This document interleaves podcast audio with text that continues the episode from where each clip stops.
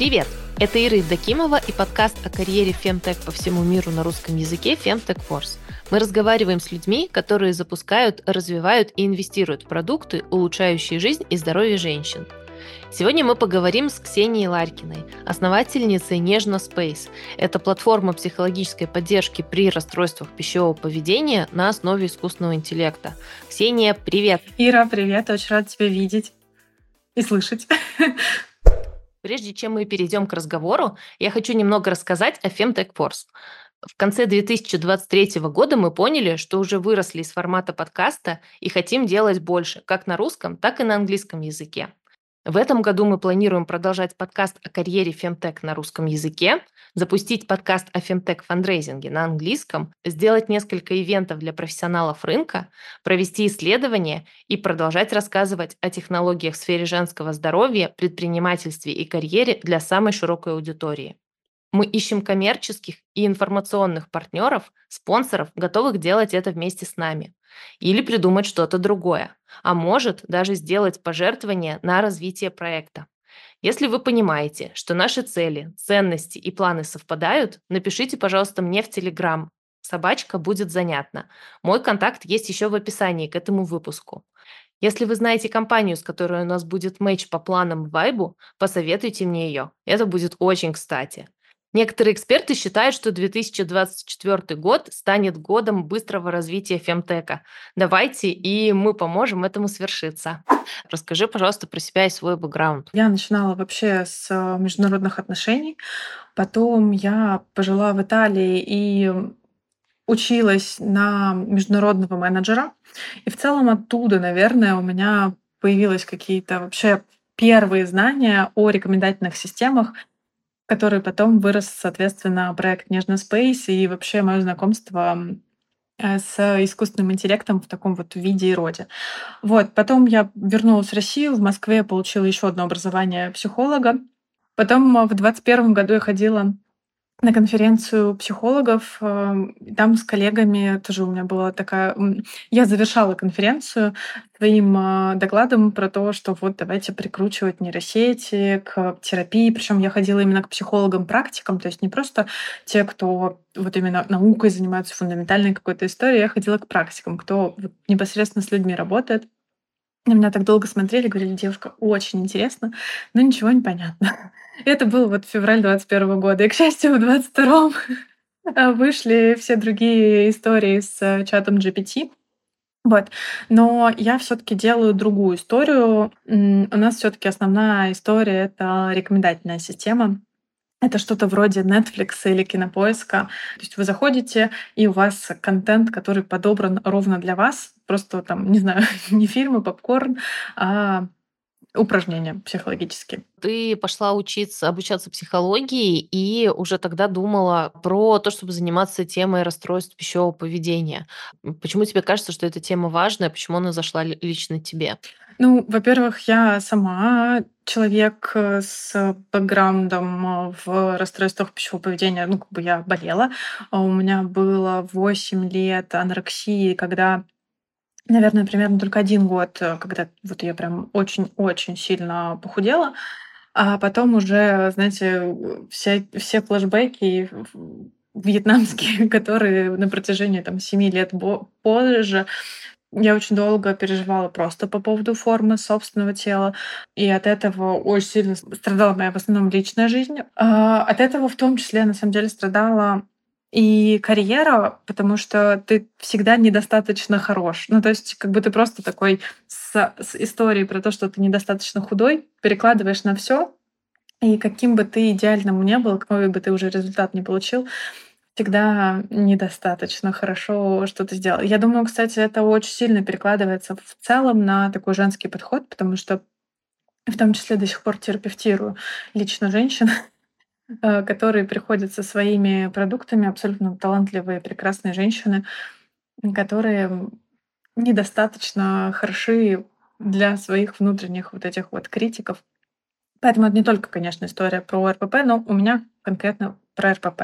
Э, очень классно, что мы сразу вышли на тему того, что общество диктует э, женщинам э, о том, какими им нужно быть, и что всегда всего как будто бы недостаточно. Но мне кажется, что в разных как бы частях общества есть разные разные акторы, которые это диктуют. Как ты считаешь, какие вещи в жизни девочек, э, женщин, они провоцируют? Какие социальные установки могут мешать или какой опыт может э, повлиять на то, что расстройство пищевого поведения возникнет? Там, конечно, есть основные три фактора, которые мы учитываем именно в терапии.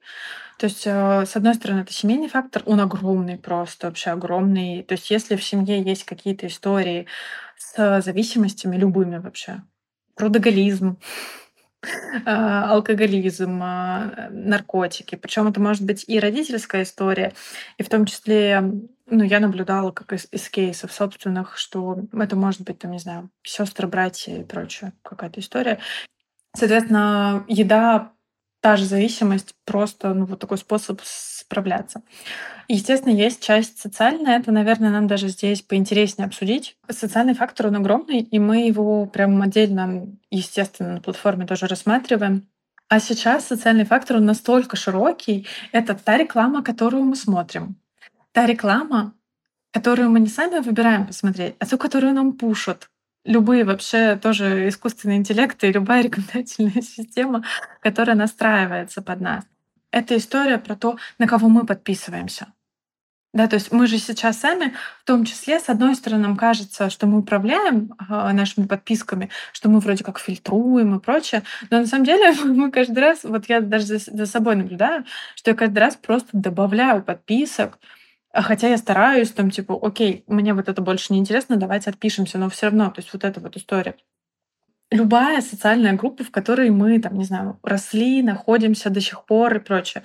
Большая часть, естественно, социальной группы, которая является ну, таким вот триггерным, триггерной историей, это все таки школа, потому что для расстройств и нарушений пищевого поведения, то есть мы все таки говорим не просто про расстройство, а еще и про нарушение, потому что ну, расстройство принято называть, да, это то, что вот находится в таких прям уже медицинских справочниках, болезни и прочее. Нарушение пищевого поведения это что-то, когда, там, не знаю, мы постоянно почему-то к лету готовимся диетами, готовимся к дню рождения, готовимся к Новому году. Или просто э, условно заедать стресс едой когда мы всегда заедаем стресс или там, не знаю, период стресса, я всегда поправляюсь. Или э, период тяжелого, ну, очень большого, даже не стресса на работе, например, а именно вот много работы на работе. Словно большой объем. Э, и человек тоже может поправляться, потому что, ну, соответственно, просто едой, едой классно заменять все на свете. В том числе, тут, кстати, в том числе социальный фактор того, что еда очень сильно тоже нам в обществе пушится. Ну, э, мы нам всегда рассказывают, какие прекрасные рестораны открываются, сколько просмотров у рилсов с едой, у любых вообще коротких роликов с едой. А вот эти прекрасные ви- видео на YouTube, когда это вообще, мне кажется, южнокорейская история, мукбанк, по-моему, это называется, когда люди прям сидят и на камеру едят. То есть, типа, они ничего не делают, ничего не комментируют, они просто едят перед камерой. Ну, типа, еда всегда здесь. И она всегда доступна, она, всег... она легальна. Причем, ну, мне кажется, практически любая еда легальна. Ее, ну, то есть ее не надо больше добывать. Тебе даже выходить уже не надо. Ты просто в, зак... в доставке заказал, и вот э, решение всех твоих проблем уже у твоей двери. А если мы говорим в обратную сторону, что вот как бы общество такое может быть еще немного evil, такой вот прям злодей общества, то, естественно, э, я бы, наверное, обратила внимание на то, как а, где-то после 15-17 года поиграли немного в бодипозитив. И сейчас снова на всех подиумах мы вернулись к моделям, которые хорошо ходят по подиуму и весят, не знаю, 55 килограмм при росте 180. А, сама тема бодипозитива, она не то чтобы устарела, она просто уже отходит куда-то еще, потому что мы уже не так много их видим, и моделей плюс сайз, и не так много каких-то рассказов, потому что я помню в 2000, наверное, где-то 18 или 19 году тогда появился в Nike, в магазине Nike первый манекен девушки плюс сайз. А щас ходишь, и уже Вау. никаких манекенов нет, ничего. По-моему, в Лондоне они они Уже это уже сдел убрали манекены. уже всё, никаких манекенов нам не надо. Уже мы поняли, что это не продаёт. Ну, а, максимум, что продаёт, это может быть, там, не знаю, Skims. Вот Ким Кардашьян, и то, как бы даже Ким, между прочим, за последние годы очень-очень сильно уменьшилась в размерах. Я ещё знаешь, о чём хотела спросить? У меня есть ощущение, что есть какие-то, ну, такие, в кавычках, э, "девичьи занятия", танцы или что-то такое, или гимнастика художественная, или какие-то спортивные секции, которые тоже как будто бы А, фигурное катание, конечно же. А, вот эту вот идею, что женщина, э, должна обладать телом девочки-подростка, как-то сильно пушат. И как раз пушат в тот момент, когда девочки являются подростками. А, и то есть они максимально восприимчивы к этой теме. Что ты про это думаешь? Насколько вообще, а, всякие такие спортивно-досуговые вещи влияют на Я это? стопроцентный пример такого спорта. Я занималась танцами с 4 лет. И в целом, это абсолютно моя история. Нас хореограф, каждую неделю взвешивала и говорила, что нам надо ещё похудеть. Мне хочется верить, что современные танцевальные коллективы, там, не знаю, щас у меня пле племянница занимается танцами, что они могли бы как-то по-другому относиться к детскому телу, к подростковому телу, потому что оно всё равно поменяется. А, что мы на сцене будем более инклюзивными, и нам окей, если одна девочка на 2 килограмма больше другой девочки. И ничего такого в том, что они не абсолютно одинаковые, как из инкубатора, нет. Но когда мы говорим про спорт высоких достижений, эти 2 килограмма будут стоить ей спортивной карьеры.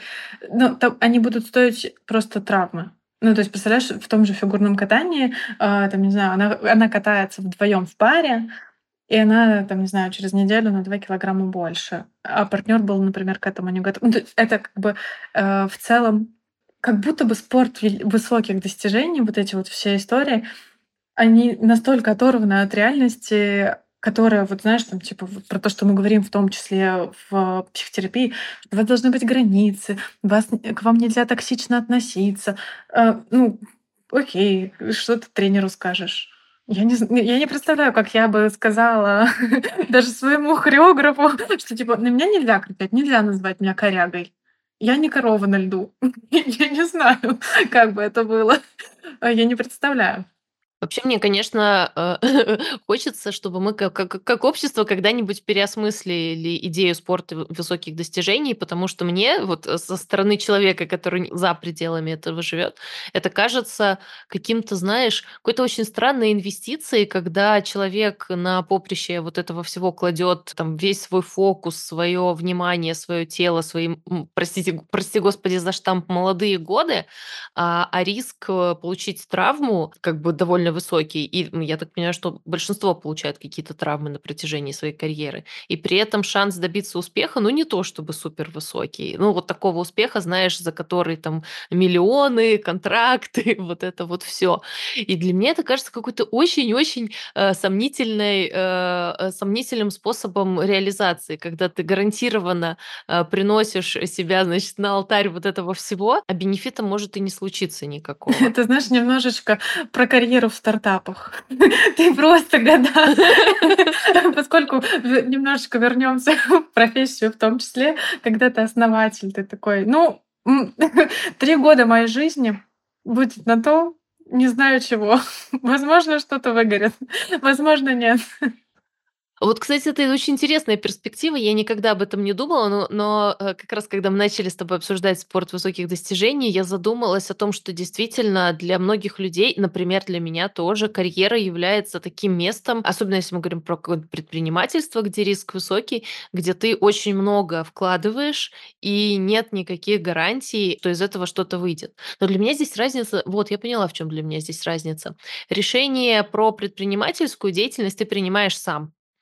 Э, решение про спорт высоких достижений, скорее всего, принимают твои близкие.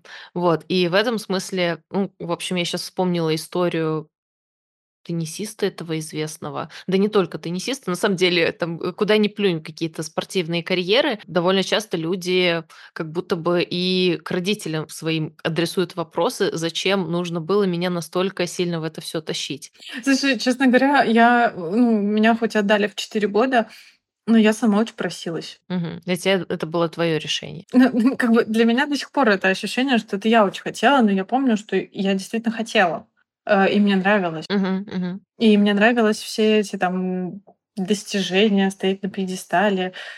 Да, в какой-то степени, ну, возвращаясь к расстройству пищевого поведения, поскольку у меня все таки была анорексия, и она мне тоже нравилась. И это а, один из самых сложных моментов э, вообще в терапии э, расстройства нарушения пищевого поведения, что особенно когда это история про анорексию, ты не убедишь практически человека в том, что это плохо для него. Э, Схема очень рабочая, что ты с помощью еды управляешь вообще всем. Есть же много всяких историй, даже в, просто, если это не предпринимательство, а просто карьера в каких-то вот таких высококонкурентных э, отраслях, э, вот проводя вот точно такой же, наверное, историю, что ты немножечко здесь, может быть, можешь сидеть на таком, ну, адреналиновом каком-то таком стуле, что тебе там всегда какой-то впрыск адреналина есть. И плюс, э, когда ты еще из этого круга особо не выходишь, хоть ты там уже 5 раз выгорел, э, в отпуске не был 3 года, еще что-то. И но тебе кажется, есть вот такая вот иллюзия, что Пока я здесь, держу условно руку на пульсе, тогда я контролирую ситуацию. Чем больше я дам, чем больше я пожертвую, тогда вот тогда да, тогда будет вот типа чем больше страданий, э, тем больше будет, не знаю, какая-нибудь отдача или результат. Да, в анорексии точно так же ты иногда, когда не можешь вообще гарантировать результат, ты такой, а вот если я похудею вот до этих килограмм, вот тогда точно будет результат. Ну, в смысле, не просто в килограммах будет результат, а будет в карьере результат, и в личной жизни, и еще там, я не знаю, в каком-нибудь спортике, еще в чем-нибудь. Мне кажется, что женщин довольно сильно, кстати, приучают к этой мысли о том, что их э, внешность и худоба свидетельство успешности, э, и в том числе и как бы и причина успешности, и причина и свидетельство одновременно. Я бы хотела, знаешь, что э, было бы неплохо, если бы мы обсудили, а что такое вообще здоровые отношения с едой? Вот здоровые как бы отношения, это какие? Это что значит? Э, Вот на практике, что нужно делать? А, ну, смотри, в хороших отношениях с едой еда выполняет три функции. Самое первое– это удовлетворение физического голода. Вторая часть– это удовольствие.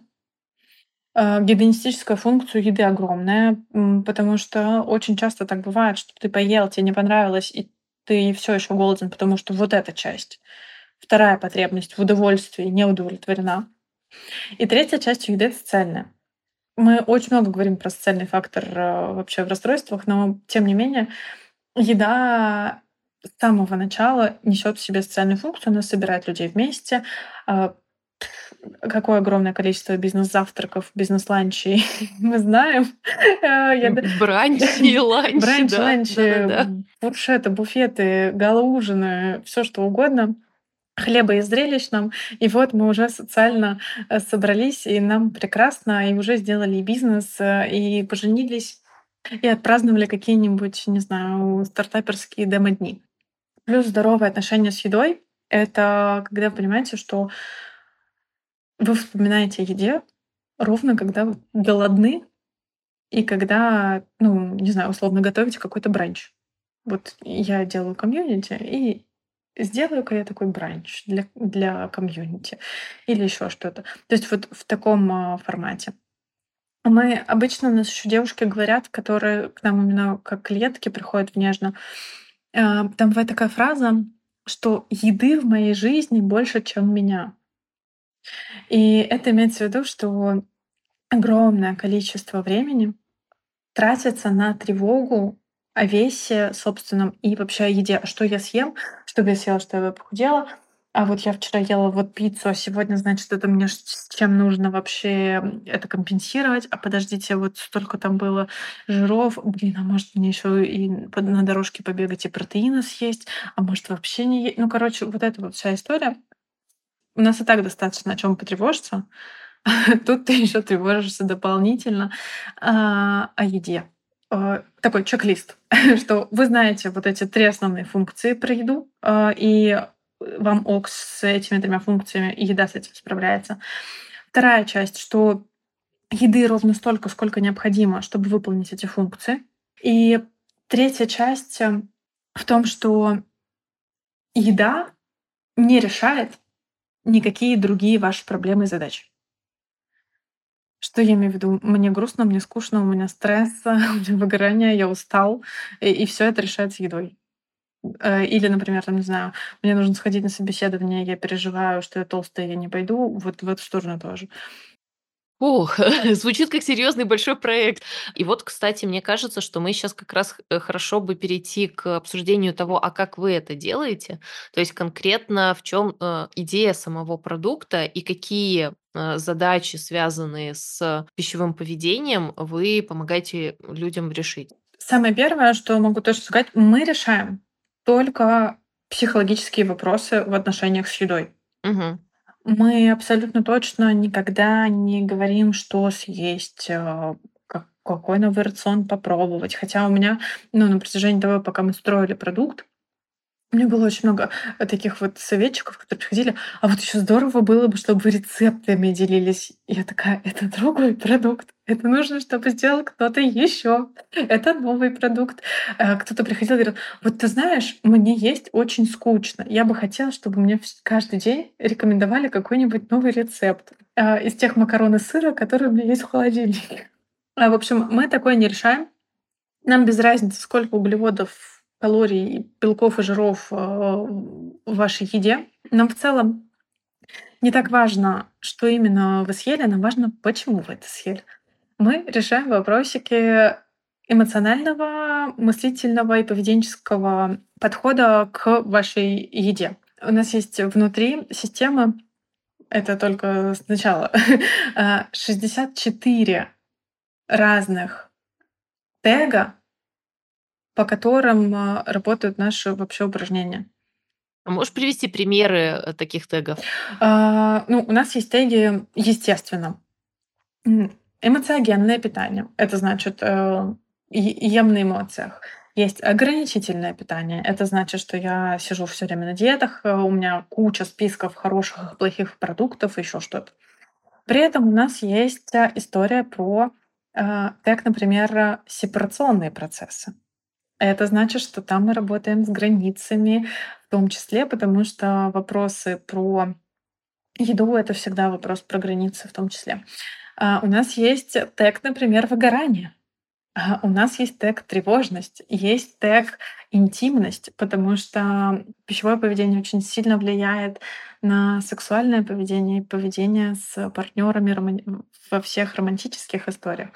Плюс у нас есть тег а, привязанность. И еда это вот прям то, как вы едите, это прямой показатель того, как, как у вас сложилась привязанность в детстве. И, соответственно, по этим тегам а, у нас есть упражнения, которые мы рекомендуем. То есть я, честно говоря, не буду рассказывать, э, как именно работает нейронка. Там у нас есть несколько слоев. Мы составляем профиль самого пользователя, и есть еще профиль об э, упражнении.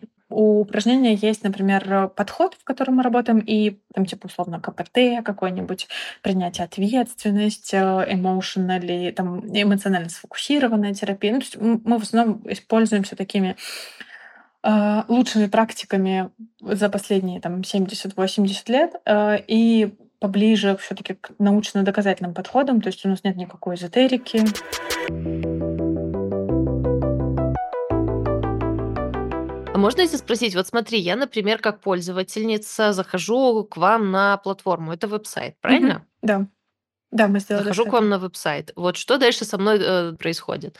Я прохожу какой-то тест, чтобы это, эти теги расставились. Мы сделали таким образом, что в целом, даже пока вы просто гуляете по главной, и еще у вас даже нет личного кабинета, Вы можете натыкать там тревоги свои, и мы сделали уже логику так, чтобы на главной вам уже выдали три практики, которые уже можно будет попробовать. Первое — это ежедневные практики. Мы описываем, что такое ежедневные практики. То есть это какое-нибудь очень маленькое, коротенькое упражнение, которое можно попробовать вот э, в день. А вторая часть — это прям упражнение для вас. Это то, что решает наш искусственный интеллект для вас, что он выбирает. Там может быть и про семью какая-то задача, может быть, кстати, задача про стыд. У нас есть э, потрясающий вообще блок работы со стыдом. Вот. А третья часть там уже тема. И там как раз вот есть про общество тема, есть тема про семью, есть тема про вот такой личный вообще фактор. Это все тоже э, относится к такому эмоциональному перееданию. Потому что неважно, что вы там едите. А когда вы уже решили зарегистрироваться, то вы пройдете большой опросник. Там у нас а, около 30 вопросов, которые вы будете э, рассказывать про то, как у вас а, отношения с едой, как, какие у вас отношения с собственным телом. Потому что на самом деле а, не всегда те, кто к нам приходит, вот у них исключительно там нарушение пищевого поведения. Но там может быть история про то, что я не очень чувствую собственные границы, я вообще не слежу за тем, когда я голодна, я не слежу за своими потребностями собственного тела, которые в том числе могут являться а, потребностью, например, в отдыхе. иногда это потребность, там, не знаю, в объятиях. Ну, любой, тут все, что связано с телом, тактильности и прочим. Есть эм, часть, естественно, вопросов про семью. Когда закончен большой опрос, у нас, соответственно, уже начинает работать э, рекомендательная система. Она учит, что с вами произошло э, из этого профиля. И у нас э, вот эти три блока, как я сказала, ежедневная практика, упражнения для вас и тема. И вот в упражнениях для вас как раз будет вот такая подборка именно от э, рекомендательной системы искусственного интеллекта. А темы мы сейчас делаем так, чтобы вы сами смогли их выбирать, но пока они решаются естественным интеллектом. А там по, по очереди вы сначала проходите историю про качество жизни, потом про тревожность, потом э, про кризисы, про семью. То есть там, ну, на самом деле, как бы там нет таких тем, которые бы вообще никого не касались. Вот. В ежедневных практиках мы тоже э, решаем великим а, рандомайзером, чтобы у всех были разные практики каждый день. А, а можно назвать э, ваш сервис таким, не знаю, digital-психологом э, по отношениям с едой? Я подозреваю, что digital-психолог это что-то вроде ну, чат-бота, а мы такой, ну, прям вот кинопоиск или Netflix. А, у вас, по-моему, по подписке этот Да, да, сервис, да. правильно? Значит, у вас, наверное, есть какие-то рекомендации вашим подписчикам про то, как часто нужно к этим практикам об- обращаться. Ежедневная практика это одна каждый день. В темах у нас э, одна тема на один месяц, и там всего три материала. Они достаточно большие, но их всего три. Поэтому там мы их открываем где-то раз в 10 дней, просто потому что практически в каждом месяце есть 30 дней. Но не все эти темы это упражнения, да? Некоторые это просто как э, образовательные Да, какие-то да. Просто материалы. в темах есть три вида контента, они всегда повторяются. То есть, типа, там в каждой теме есть такой информационный такой психообразование, мы его называем. Очень важно понимать, что с тобой происходит, а не только сделать какое-то упражнение. Вторая часть— это статья, либо мы общаемся сами с психологами, и это что-то вроде такого интервью, либо это история про лучшие практики вообще от э, ведущих университетов, что-то вроде там Стэнфорда, Гарварда и прочего, кто пишет по, по этим темам. И третья всегда это часть э, подкаст, и он терапия. И там большое упражнение всегда. Оно для того, чтобы закончить этот месяц как раз вот такой, да, такой какой-то истории. Мы тестировали это на людях, естественно. Один из вот просто отзывов был ровно в том, что очень комфортно по количеству контента.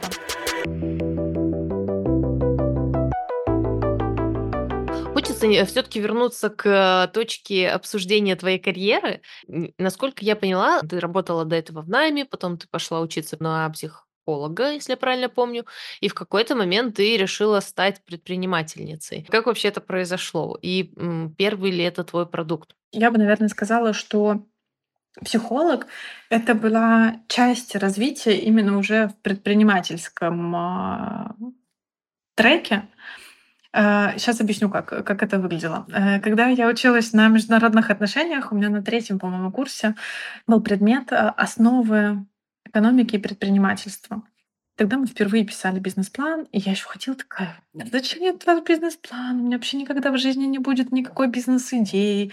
Я вообще буду дипломатом. Мне вот это ваши вот экономики, бизнесы, ну что то не буду я вообще этим. Скорее всего, я просто буду работать".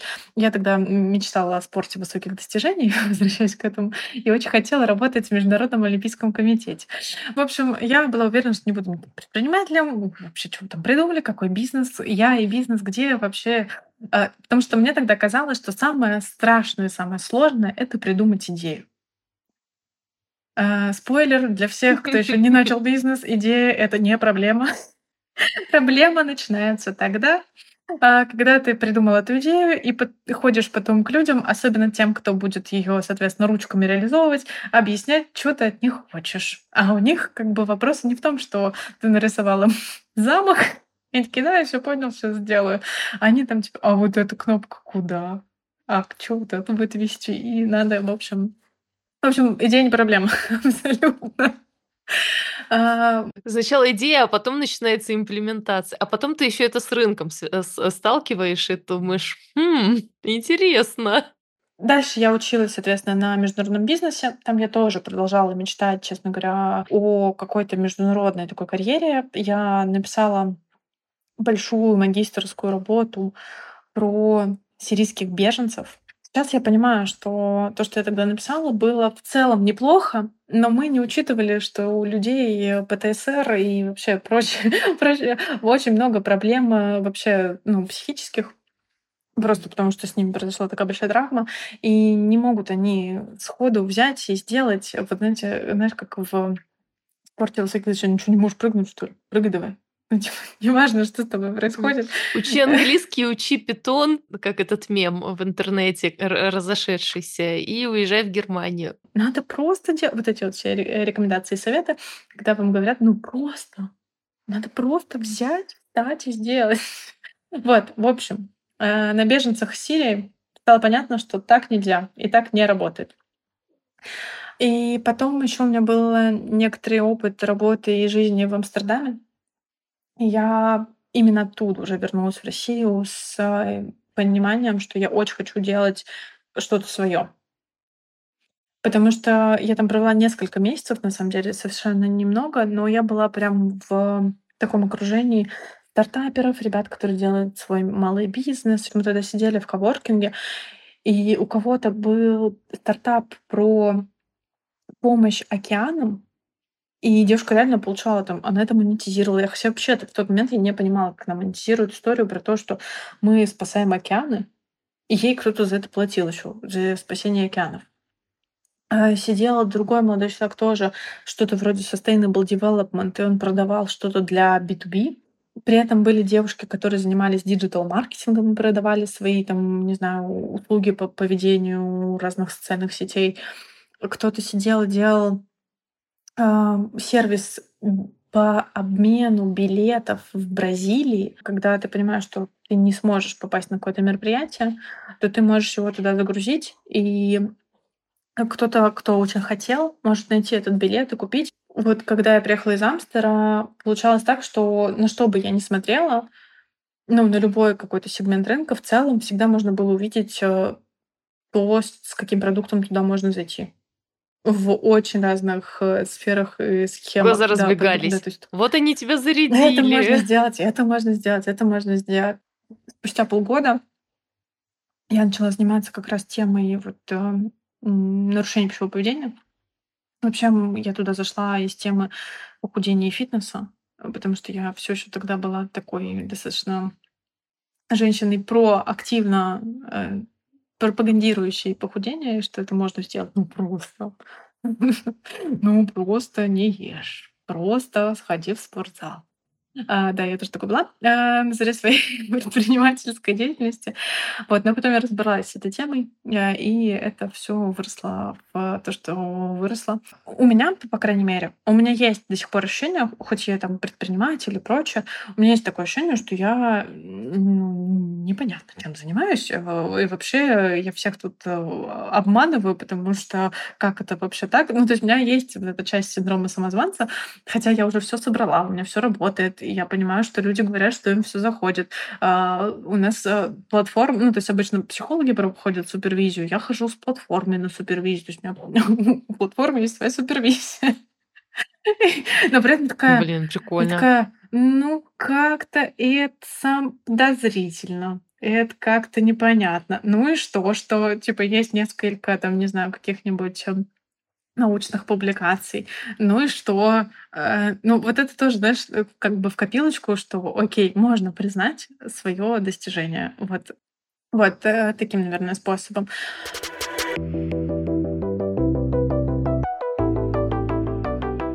Можешь рассказать о том, а кто для вашего продукта является конкурентами, прямыми или непрямыми? А, у нас, к сожалению, прям вот прямых конкурентов, вот чтобы кто-то, ну, то есть вот условно, если я А просто чё ж к сожалению-то? Почему к Ну, я сожалению? Нету конкурентов, чтобы кто-то подогрел рынок до нас. А, окей. А, э, если мы сравниваем прямую конкуренцию, то для меня это сервисы что-то вроде Wing, Okko, Кинопоиск, и и же с ними вот, типа, вот они между собой прям супер прямые конкуренты, они делают одно и то же. У нас есть, э, прямые конкуренты, если мы так будем говорить, те, кто работает вот в таком прям вот digital формате с э, расстройством пищевого поведения. У нас есть потрясающий абсолютно проект. э, Они мне очень нравятся, то, как они ведут соцсети. Э, де- Девочку зовут Hungry, э, сам проект Ой, я называется. Да, знаю. Кри- Кристина, Крис- по-моему, да, девушку зовут, Кристина да, её я зовут. с ней знакома. Но у них что-то вроде сервиса Ясно, только для РПП. Я считаю их прямыми Мгм. просто потому, что они работают ровно с той же аудиторией, которая нас интересует. Они решают ту же проблему а, другим способом.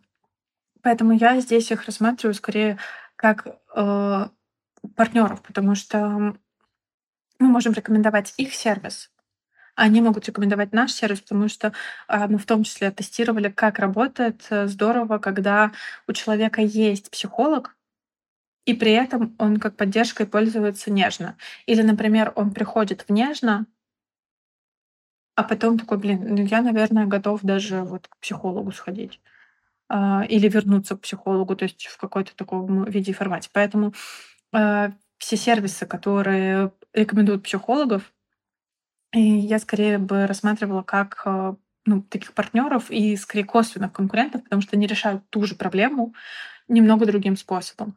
А можешь рассказать о том, а на какой стадии вообще у вас сейчас продукт? То есть он уже прям вы его зарелизили, им люди пользуются, или вы еще там чего-то готовите? Мы зарелизили, люди пользуются. Э, Мы пока мало вкладываемся в маркетинг и в трафик, но это вот такой фокус на 24 год. А сколько у вас сейчас пользователей? Ну, то есть это там типа десятки людей платящих, или сотни, или тысячи, или...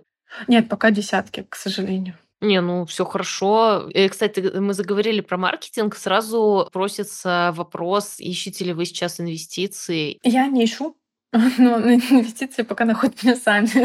У меня вот за последние, наверное, с мая по ноябрь 23 года было четыре предложения об инвестициях, но мы пока не интересуемся. А, Просто потому, что я не хочу заходить. Я понимаю, что у меня уже есть продукт, у меня есть разработка, у нас даже есть платящие клиенты, то есть это хо- хоть какой-то traction. Плюс у нас, кстати, есть отработанный пилот даже с B2B. Я, наверное, до инвестиций доберусь только когда вот я прям буду понимать, что у нас есть прям отработанная схема, мы точно знаем связку маркетинговую, которая продает. И тогда действительно можно пойти, не знаю. Ну, даже здесь я, я даже не вижу смысла тогда в таком варианте брать, например, инвестиции.